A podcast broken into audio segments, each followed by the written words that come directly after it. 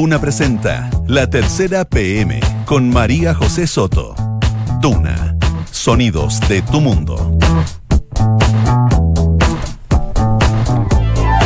Dos de la tarde y dos minutos. ¿Cómo está? Bienvenido a la tercera PM Junta Radio Duna en esta tarde de día jueves 1 de agosto de 2019. A esta hora en Santiago, cielos muy soleados y una temperatura de 13,4 grados y se espera para mañana extremas entre los 0 y los 18 grados. Hay hartos temas interesantes que ya están publicados en la tercera PM. Vamos a seguir hablando de Poblete a propósito de la catarsis de los jesuitas. También un caso bien, eh, bien fuerte de violencia, de una brutal golpiza en la Universidad de Chile. Vamos a hablar también sobre leyes inservibles que saca el, el, Congreso y de las elecciones en Estados Unidos. Vamos de inmediato con los principales titulares. Bueno, lo que les contaba, hablando del impacto que generó en la opinión pública el informe jesuita sobre Renato Poblete, hubo una reunión ayer en la tarde por el Día de San Ignacio, su fundador, que fue eh, donde eh, los propios jesuitas hicieron su catarsis por este nuevo y tal vez el más brutal escándalo de abuso sexual en la iglesia chilena. El viernes pasado, un estudiante de biología ambiental de la Universidad de Chile fue brutalmente golpeado por encapuchados en el campus Juan Gómez Milla. Esto en medio de enfrentamientos que había en ese minuto con carabineros. La víctima es hijo de la diputada Cristina Girardi, la diputada PPD, quien se enteró mientras ella estaba de viaje en Colombia. El episodio generó un escándalo importante por el nivel de violencia dentro de la universidad. No es la primera vez, ha pasado hace poco y el rector Enio Vivaldi fue citado para conversar del tema en el Congreso.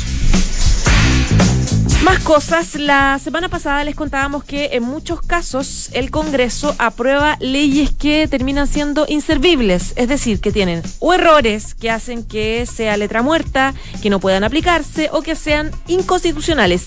Pues escuche bien, Chile Vamos denuncia que la oposición lo hace siempre y no es por negligencia, sino por razones políticas. Acá les vamos a contar. ¿Usted sabía que el presidente Sebastián Piñera prometió en el año 2006 rebajar las horas de trabajo para 2010? Él se comprometía a bajar de 45 a 42 horas semanales. En esa época era empresario y candidato presidencial de Renovación Nacional. Les recordamos el episodio medio del debate del proyecto del Partido Comunista que busca bajar a 40 horas semanales. Las cifras de ventas del retail en los últimos meses hablan de bajas importantes, pero las cadenas de comida al paso y locales ubicados al costado de las bombas de benzina no dicen lo mismo. Castaño, Subway y Dunkin' Donuts duplicaron sus ventas en cinco años. Y vamos a conversar de Estados Unidos, de las elecciones estadounidenses del próximo año. Hay problemas bien graves en el Partido Demócrata para competirle, competirle con fuerza al presidente republicano Donald Trump. Ayer se hizo un segundo debate de los demócratas donde Joe Biden, el favorito, mejoró su desempeño, pero eh, de todas formas no fue lo que se esperaba. Y en el primer debate él había sido bien, eh, bien eh, criticado a propósito de su performance y quitó todos los focos en esa oportunidad la senadora afroamericana Kamala Harris. Además, les vamos a contar que hay novedades ahora del último minuto de Donald Trump que anunció nuevos aranceles del 10% a China. Complicada la cosa. De la tarde y cinco minutos. Vamos de inmediato con eh, el principal titular que yo les contaba y tiene que ver con eh, todos estos coletazos que ha quedado, que han dejado en los últimos días, en las últimas horas, este informe de los jesuitas que eh, hablaba un poco de, em, de, los horrores a propósito de los abusos sexuales que habría cometido em, Renato Poblete. Em, hay antecedentes que hoy se entregaron ya en la fiscalía. Esta misma investigación fue entregada bien resumida así eh, a través de un informe a la fiscalía para iniciar investigación, etcétera, etcétera. ¿Qué pasa en el mundo jesuita donde se vivió este remesón? Se lo vamos a preguntar a Carlos Reyes, que es periodista de la tercera, lo tenemos acá en el estudio, y estuvo ayer reporteando en la cuneta, literalmente sentado esperando una reunión secreta de los jesuitas. Bienvenido, Carlos. Hola, buenas tardes. Sí, estuvimos ahí en esta reunión secreta, podría decir, de los jesuitas, donde se conmemoró a San Ignacio, el fundador de los jesuitas, y que es tradicional esta reunión, pero cuyo ingrediente está obviamente marcado por el informe que conocimos todos de Renato Poblete, donde se conocieron estos, estos abusos cometidos contra 22 mujeres, cuatro de ellas menores de edad, y dentro de este contexto se realizó esta reunión que partió a eso de las 5 de la tarde, reunió a 40 sacerdotes religiosos de jesuitas de todo Chile, eh, todo muy hermético, todo muy cerrado. De hecho, es muy difícil reconocerlos a los sacerdotes jesuitas porque no andan vestidos como curas tradicionales, para que la gente sepa. O sea, andan vestidos muy, o muy común, como uno mismo. Y mm, estuvieron hablando al menos unas dos horas, reunidos ellos en dependencias jesuitas en el centro de Santiago, y ahí estuvieron hablando, digamos, de este caso Poblete y de otros dos casos más. ¿Cuál fue el análisis? No sé si pudiste saber algo de, esa cita. ¿Cuál fue el debate que se dio? El análisis que se hizo interno tuvo relación con el caso Poblete y también de ver cómo se va ahora a actuar para adelante, cómo se va a actuar eh, con el tema que yo mismo decía en el martes, el tema del perdón hacia las víctimas, el perdón hacia la iglesia. Eso fue lo que se debatió al interior. Es muy difícil conocer mayores detalles porque este encuentro se realizó, como te he dicho antes, con mucho hermetismo y de hecho eh, muchas de las personas que nosotros consultamos decían lo mismo, que se pidió una reserva de lo discutido al interior. Ya, ya. Ahora, eh, en medio de críticas en general al informe eh, que ayer se dio a conocer por parte de los jesuitas, eh, donde se planteaba, claro, la responsabilidad del cura, el, fallecido Renato Poblete por un montón de casos, mencionaba 20 casos, em, por lo menos una, un, aborto, o sea, varios casos, varias situaciones bien complejas. Sin embargo, muchos sectores están cuestionando que no se hacen cargo de la cantidad de tiempo en el que fueron estos abusos, que fueron más de 40 años, por lo tanto, la duda que queda de todo es cómo cómo nadie se dio cuenta a propósito de la necesidad de buscar encubridores. No sé si se habló o se, se abordó un poco ese tema. No, ahí no sabemos si es que efectivamente ese, fue un tema que se abordó. Sí nos dejaron en claro de que el tema del futuro era lo más importante para ellos, ver ahora cómo asumir lo que ya había pasado y ver cómo iban a actuar para lo que viene ahora en adelante. Ellos se reunieron ayer en la tarde. Sí. Tú los estabas esperando y en algún minuto, claro, me decías ahora fuera de micrófono que, que iban, se cambiaron de lugar y iban conversando del caso. Y tú ibas detrás, así como escuchando. Sí, efectivamente. Ellos eh, estaban primero en una oficina para que la gente de Santiago pueda entender al lado del servicio jesuita migrantes.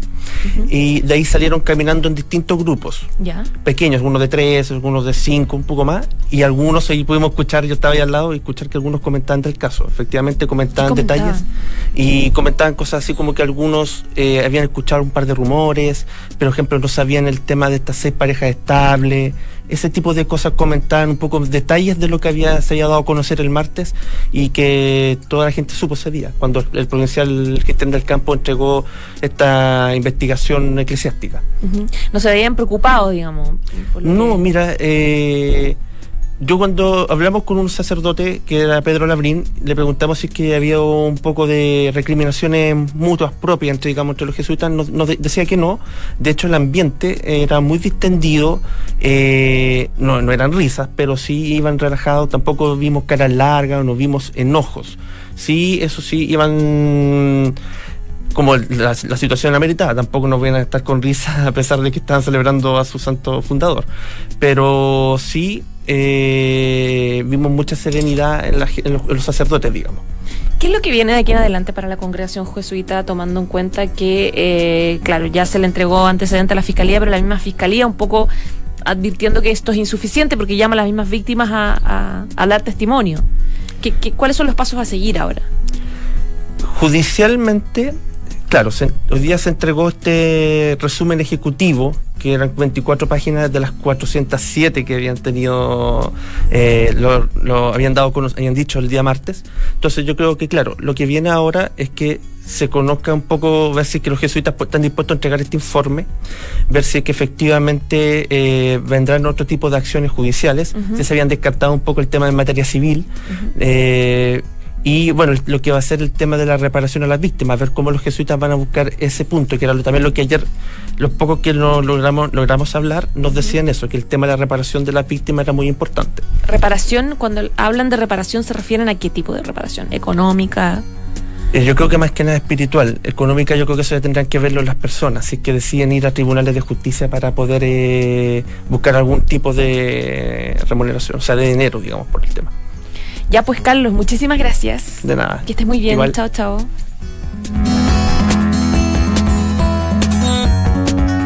Estás en la tercera PM con María José Soto.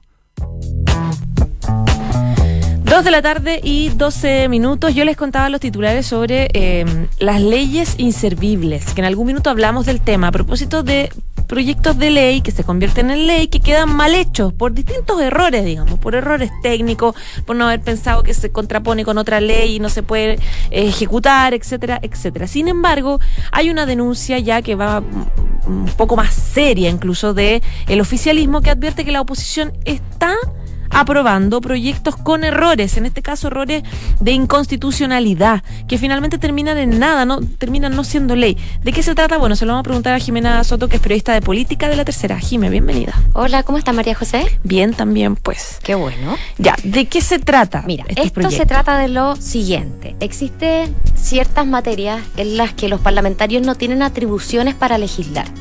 Eh, que es la mayoría de los casos de los proyectos de ley, perdón, no la mayoría, todos los casos de los proyectos de ley, que son 18 proyectos de ley y un conjunto de indicaciones que la UDI monitorearon, que han presentado parlamentarios de oposición y que han seguido a trámite en la- el Parlamento, pese a que los parlamentarios que lo presentaron saben que no tienen atribuciones para hacerlo. Cuando hablamos de atribuciones de un parlamentario, tiene que ver básicamente con los costos, con, Tiene- con presupuestos económicos. Con, con distintas cosas. Ese es el más evidente, que todo aquello que signifique un gasto para el Estado es atribución exclusiva del presidente de la República. Claro, no lo decide un parlamentario. Exacto. Hay otras materias, por ejemplo, como la jornada laboral, que es un proyecto que se aprobó hace pocos días en la Comisión de Trabajo de la Cámara, un proyecto que impulsó la diputada comunista Camila Vallejo.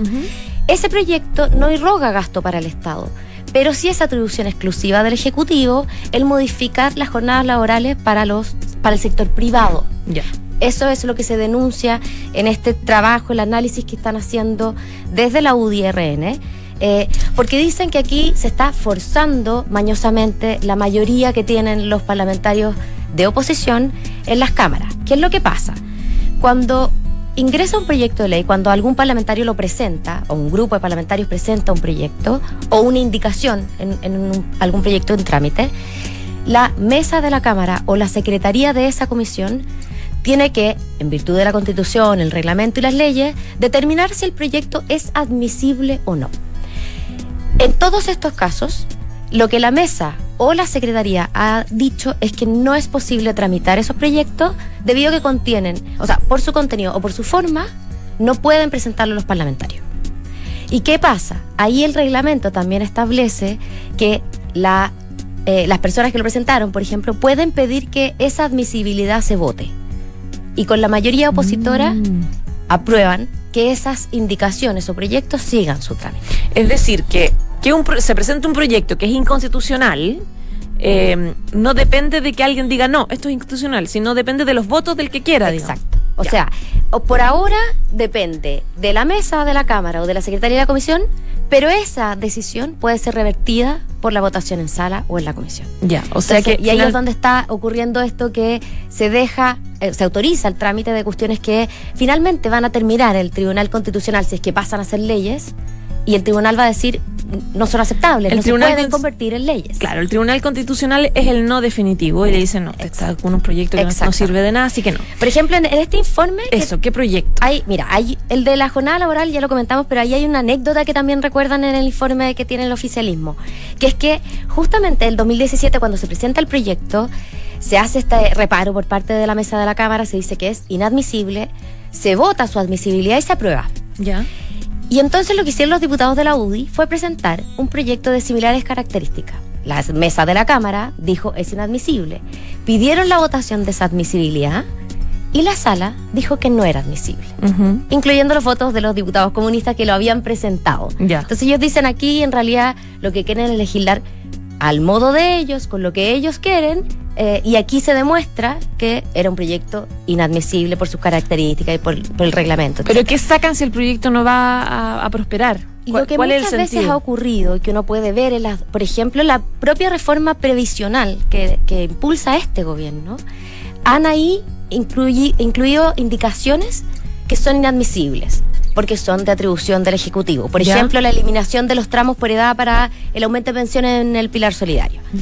¿Qué es lo que dicen los diputados que presentan este tipo de cosas?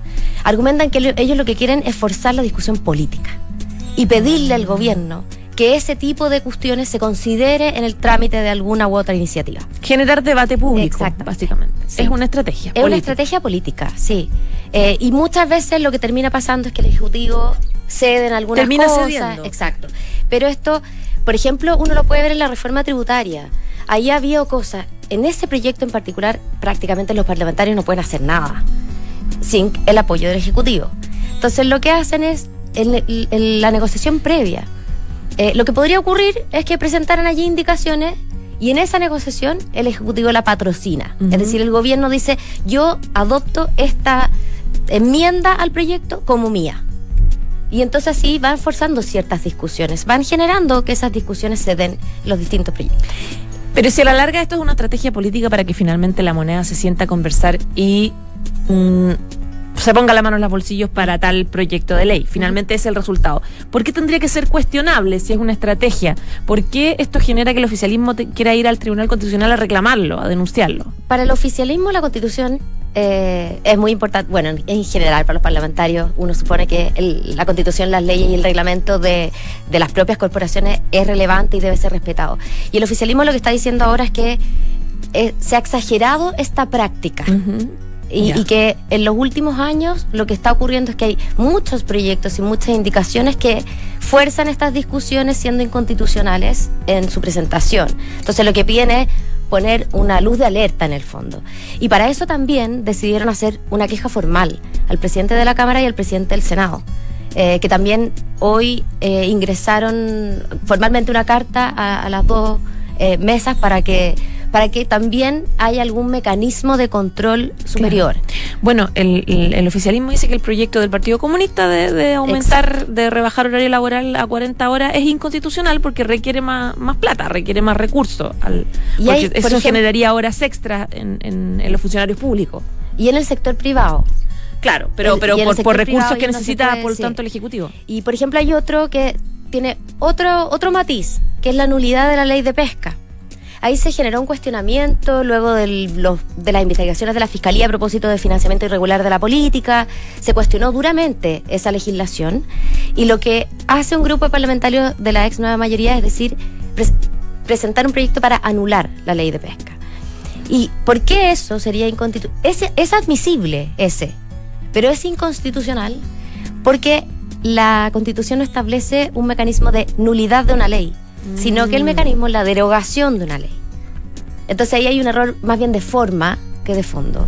Ahora, el Tribunal Constitucional recibiendo esta denuncia no puede hacer nada, digamos. Es solamente, como dices Por tú, ahora, es dar lo que- testimonio. Lo, que comentábamos con los, con los parlamentarios con los que estuve eh, reporteando este tema es que lo que van a hacer es pedir una opinión jurídica del Tribunal Constitucional, porque está en evaluación. En general, los proyectos, cuando terminan su trámite, eh, tienen un, un- pasan por el Tribunal Constitucional para una última revisión en ciertos aspectos.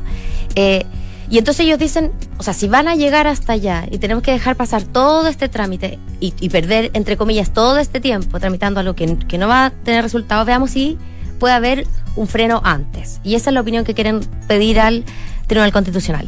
Y además coordinan con el gobierno, en particular con el ministro de las Express, Gonzalo Ujú. Blumel. A él eh, le pidieron una reunión y lo que van a pedir es que el Ejecutivo patrocine un proyecto de ley que lo que hace es que cuando la mesa de la Cámara o la Secretaría de una comisión declara inadmisible un proyecto o una indicación, esa decisión no puede ser revertida por la votación política en el fondo que se da en la sala. Mm, ya, o sea, frenar esta, este- esta práctica. Oye, uno piensa en que hay tantas prioridades y están centrados en Sí. los proyectos inconstitucionales y en reclamar por los proyectos inconstitucionales. Sí, yo creo que, bueno, es una cuestión bien técnica, a lo mejor media rara para el mundo en general, pero es una Claro, discusión que se da recurrentemente en Sí. el Congreso. Es que uno piensa en Eh, los tiempos legislativos. claro, ¿En ¿Cuánto que- se pierde en un proyecto que, no va a llegar a justamente es puesto? Eso, que afecta a los tiempos legislativos, porque hay otras cosas que podrías estar legislando sabiendo que sí podrían convertirse en ley, Que digamos. tienen asidero, claro. Ya pues, Jime, un millón de gracias. Gracias a ti. Que Nos estés vemos. muy bien. Chao, Adiós. chao. Esto es La Tercera PM con María José Soto. Dos de la tarde y 21 minutos. Yo les contaba en los titulares que hay noticias del último minuto de Estados Unidos porque Donald Trump está anunciando nuevos aranceles del 10% a China a partir de septiembre. Las tarifas van a ser supuestamente aplicadas en un pequeño grupo de productos importados por el valor de 300 millones de dólares. Esto ya evidentemente en estos segundos está afectando a los mercados. Les cuento esto porque vamos a hablar de Estados Unidos, de las próximas elecciones eh, presidenciales. Ayer en la noche hubo debate de los demócratas que están harto mal, son muchos candidatos y muy divididos. Está difícil la cosa para poder eventualmente competirle a Donald Trump. Está con nosotros Cristina Cifuentes, como siempre, periodista de Mundo de la Tercera. ¿Cómo estás, María José? Bien, ¿y tú? Bien, gracias. ¿Qué pasó anoche? Bueno, ayer fue el segundo debate. Eh, se dividieron, fueron martes y miércoles en la noche por la cadena CNN eh, y se dividieron 10 y 10. Entonces, de los 20 eh, no, no, no participan todos en el debate. Entonces, ayer eh, la atención estaba centrada en Biden, el ex vicepresidente de Obama, y en Kamala Harris, eh, la senadora por California. Que le ganó el primer debate. Claro, ella se mostró súper, en, en el primer deba- debate su desempeño fue así como súper fuerte, súper segura. Claro. Y, y Biden estaba como más bien titubeante, eso fue en junio en Miami. Claro, lo llamó racista, ¿te acuerdas? Claro, le- ejemplos de sus le empezó- políticas públicas. Le empezó a sacar como en cara eh, decisiones que él tomó eh, en, en- en su pasado, entonces ella como que fue la gran estrella. Pero mm, eh, en general, según los analistas estadounidenses, tal vez Biden, si bien no dominó todo el debate, pero estuvo mucho mejor, un mejor desempeño, menos titubeante, y sí pudo repeler mejores los ataques, no solo de Kamala Harris, sino que de los otros ocho eh, contendores que están aspirantes a la nominación demócrata. Esto era los que no tienen nada que perder, todos contra el que tiene mucho que perder, básicamente. Exactamente, sí, sí, eso es así, es claro, porque en realidad los otros tienen cero opción, incluso Kamala Harris también no tiene eh, muchas opciones, ella no figura dentro, o sea, de, las, de los primeros, primero está Biden, está Elizabeth Warren, como los favoritos en, en, un- en estos resúmenes de encuestas que se hacen, son los favoritos para poder ganar la nominación. Entonces, claro, es más fácil poder atacar, Claro. claro, le sacas todo lo, todos sus antecedentes políticos y, y así lo atacan. Entonces, es más fácil. Leí en tu nota que en esta ocasión Biden de alguna forma intentó alejarse un poco de Barack Obama. Eh, sí.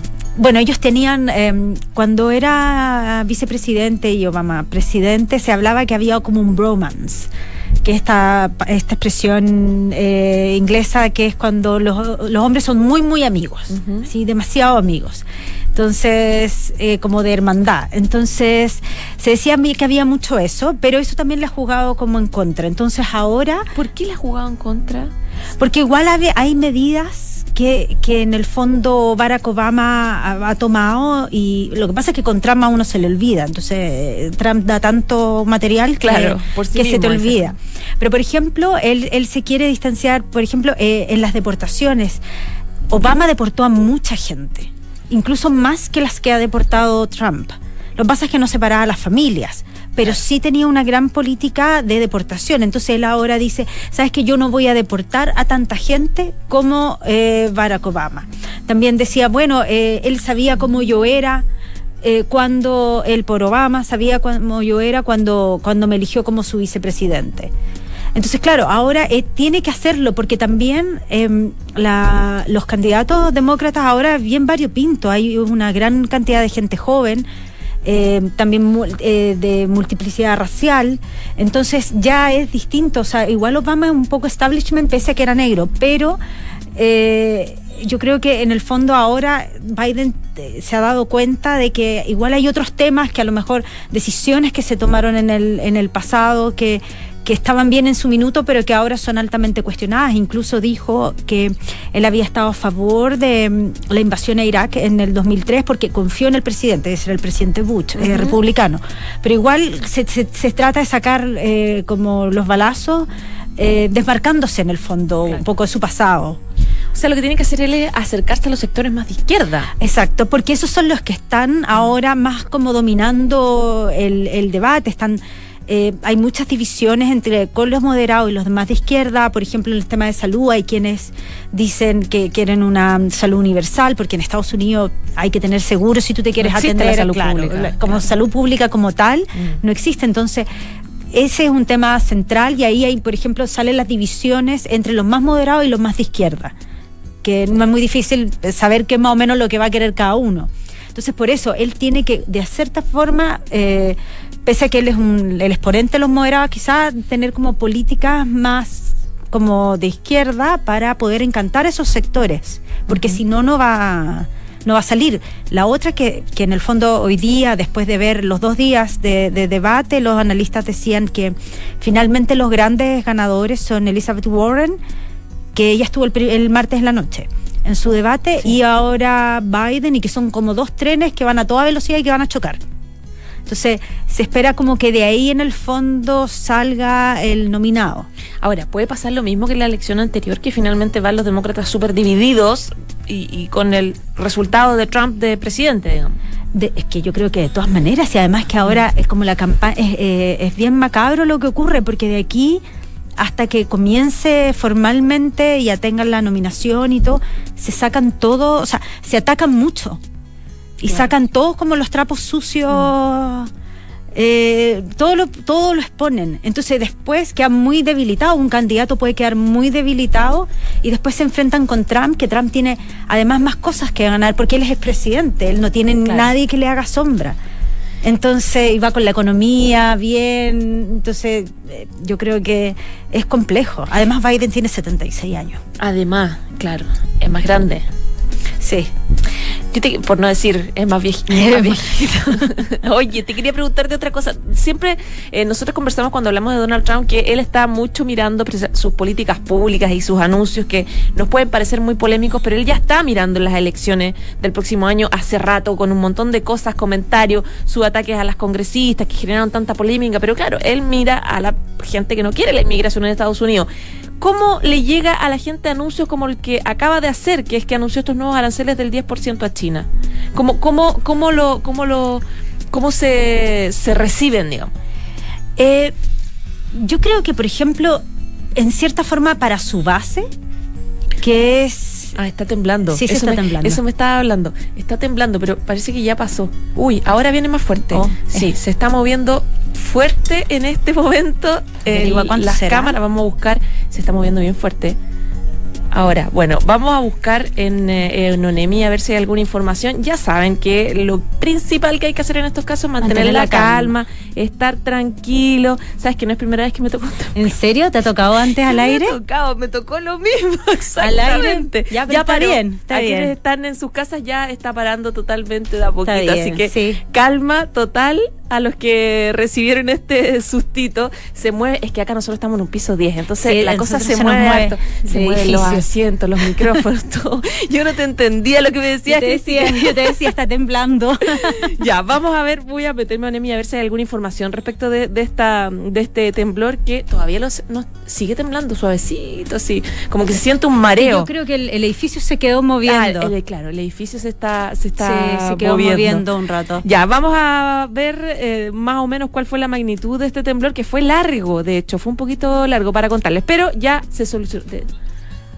Ah, sí, bueno, y les vamos a ir contando por redes sociales, de hecho, cuál es la magnitud, pero afortunadamente ya pasó, no pasó nada eh, tan grave, así que tranquilidad a todo el mundo. Bueno, me decías tú respecto de la, mm, o te preguntaba sobre Eh, cómo afecta, afecta, estos claro. anuncios económicos. Lo que pasa es que yo creo que la, la, mm, uno de los grandes discursos de, de Trump desde la campaña fue decir que en el fondo eh, se estaban perdiendo trabajos en Estados Unidos. Claro. Aunque en el fondo, y que por eso el- la gente está desempleada y todo. Aunque eso en realidad no es tan así. No es por culpa de China que en el fondo eh, habían menos trabajos y todo. O sea, hay, hay- son otro tipo de, de, de cómo ha cambiado el mundo y cómo funciona de manera de- distinta.